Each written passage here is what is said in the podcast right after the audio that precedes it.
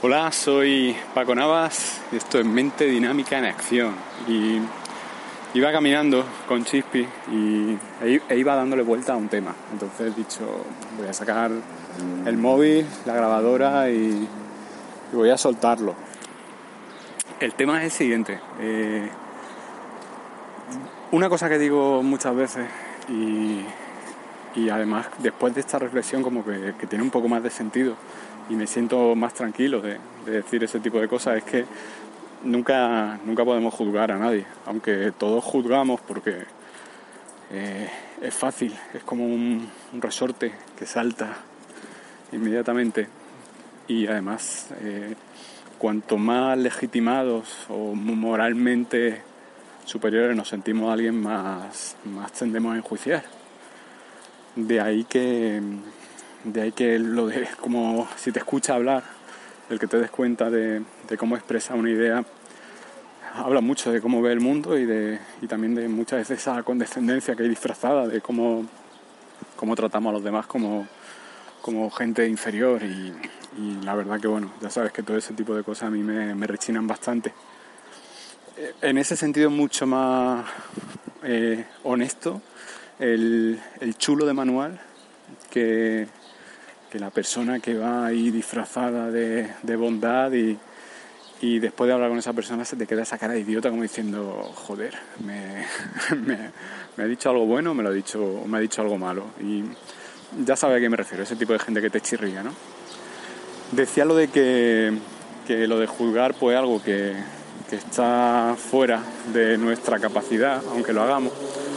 Y, y me ha venido a la mente a colación de, de que reflexionando por experiencias eh, personales y, experiencias de otras personas, creo que al final cuando, cuando está, cuando está en, un, en un proceso, un proceso de duelo, eh, sea la pérdida que sea, em, la evolución del proceso de duelo siempre se habla de las fases, ¿no? De las fases de shock, la fase de rabia y culpa, la fase de percepción distorsionada de la realidad y la cuarta fase que ya es la de, la de aceptación y ya se sale del duelo.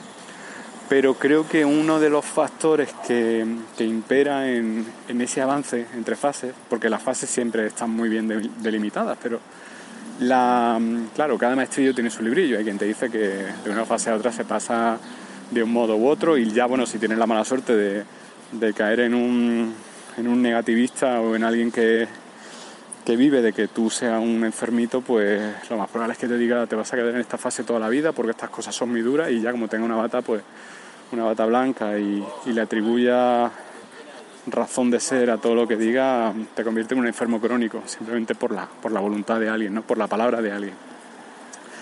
Y eh, son situaciones además muy irónicas, eso siempre me ha llamado la atención, de convierte en un enfermo crónico porque alguien te lo dice, no porque tu cuerpo sea enfermo, pero eh, adopta la mentalidad de un enfermo y, cumple las expectativas de esa persona, ¿no? ¿Cómo voy a, cómo voy a sanar? Si lo ha dicho don, don Julián, ¿no? Que sabe tanto de, medicina, ¿no? Y, preferimos quedar bien con Julián que, estar sano, eso pasa. En fin, el, tema es que creo que una de las cosas que, te ayuda a avanzar en las fases de duelo es desarrollar todos los roles. Eh, por ejemplo, si te sientes el rol de víctima o sientes que te ha pasado una mierda muy gorda, imagínate, has tenido una ruptura de pareja. Em, tú vas avanzando, empiezas en la posición de víctima, pero llega un momento en el que puedes desarrollar el rol de, ejecutor, de verdugo, de, persona que convierte a otra en víctima. Quizá el ejemplo de las relaciones tiene, tiene muchísimas, muchísimas lecturas porque todos hemos hablado de las relaciones tiritas, ¿no? De cuando termina una relación y, venga, la siguiente relación que llegue es como una tirita que te pone en la herida. Eh, no es porque quieras tener una relación, no es porque tenga un valor, el valor que tiene esas relaciones que no estás pensando en la herida abierta, como que la tapa, te distrae. Eh, relaciones de rebote, ¿no? Pero, y en esas situaciones, en esas relaciones de rebote, es muy habitual que que si tú te has sentido como un imbécil, en esa relación de rebote tú seas un cabrón. Es la, forma de, compensar. De hecho, aunque no sea una relación de rebote, eh, todos tenemos eso, esas referencias de las relaciones que hemos pasado y, de relaciones malas. Y una de las cosas que hace que, valoremos muy positivamente una relación actual, sin que a lo mejor sea la, la hostia esa relación, es que no tiene nada que ver con esa relación tan mala o no, no, me trata tan mal como la otra persona y por comparación parece mejor. Esas relaciones, claro, no avanzan porque ya solamente por cómo ves esa relación tú te ves en un papel de, de sujeto pasivo. Esa persona no me, no me trata tan mal, esa persona no me hace sentir tan mal, es como si yo estuviera en la relación de, de figurante, que no, tú no tuvieras poder de, de actuación o de intervención, o de decir, bueno, esta relación funciona, esta relación me gusta, en esta relación yo hago, yo deshago, no, sino no me tratan mal, eh, como, como, si fuera una paloma en el parque que le tira migas de pan y voy a ir a, a, ese viejo que me tira migas de pan porque no me tira veneno, me tira migas de pan, ya por eso es bueno. Si solamente busca a alguien que, que no te trate mal, será bueno, pero a lo mejor hace falta mucho más que el no tratarte mal. Y, lo que decía, yo creo que, al final un rasgo de evolución es la, el darte cuenta de que tienes que adoptar distintos roles.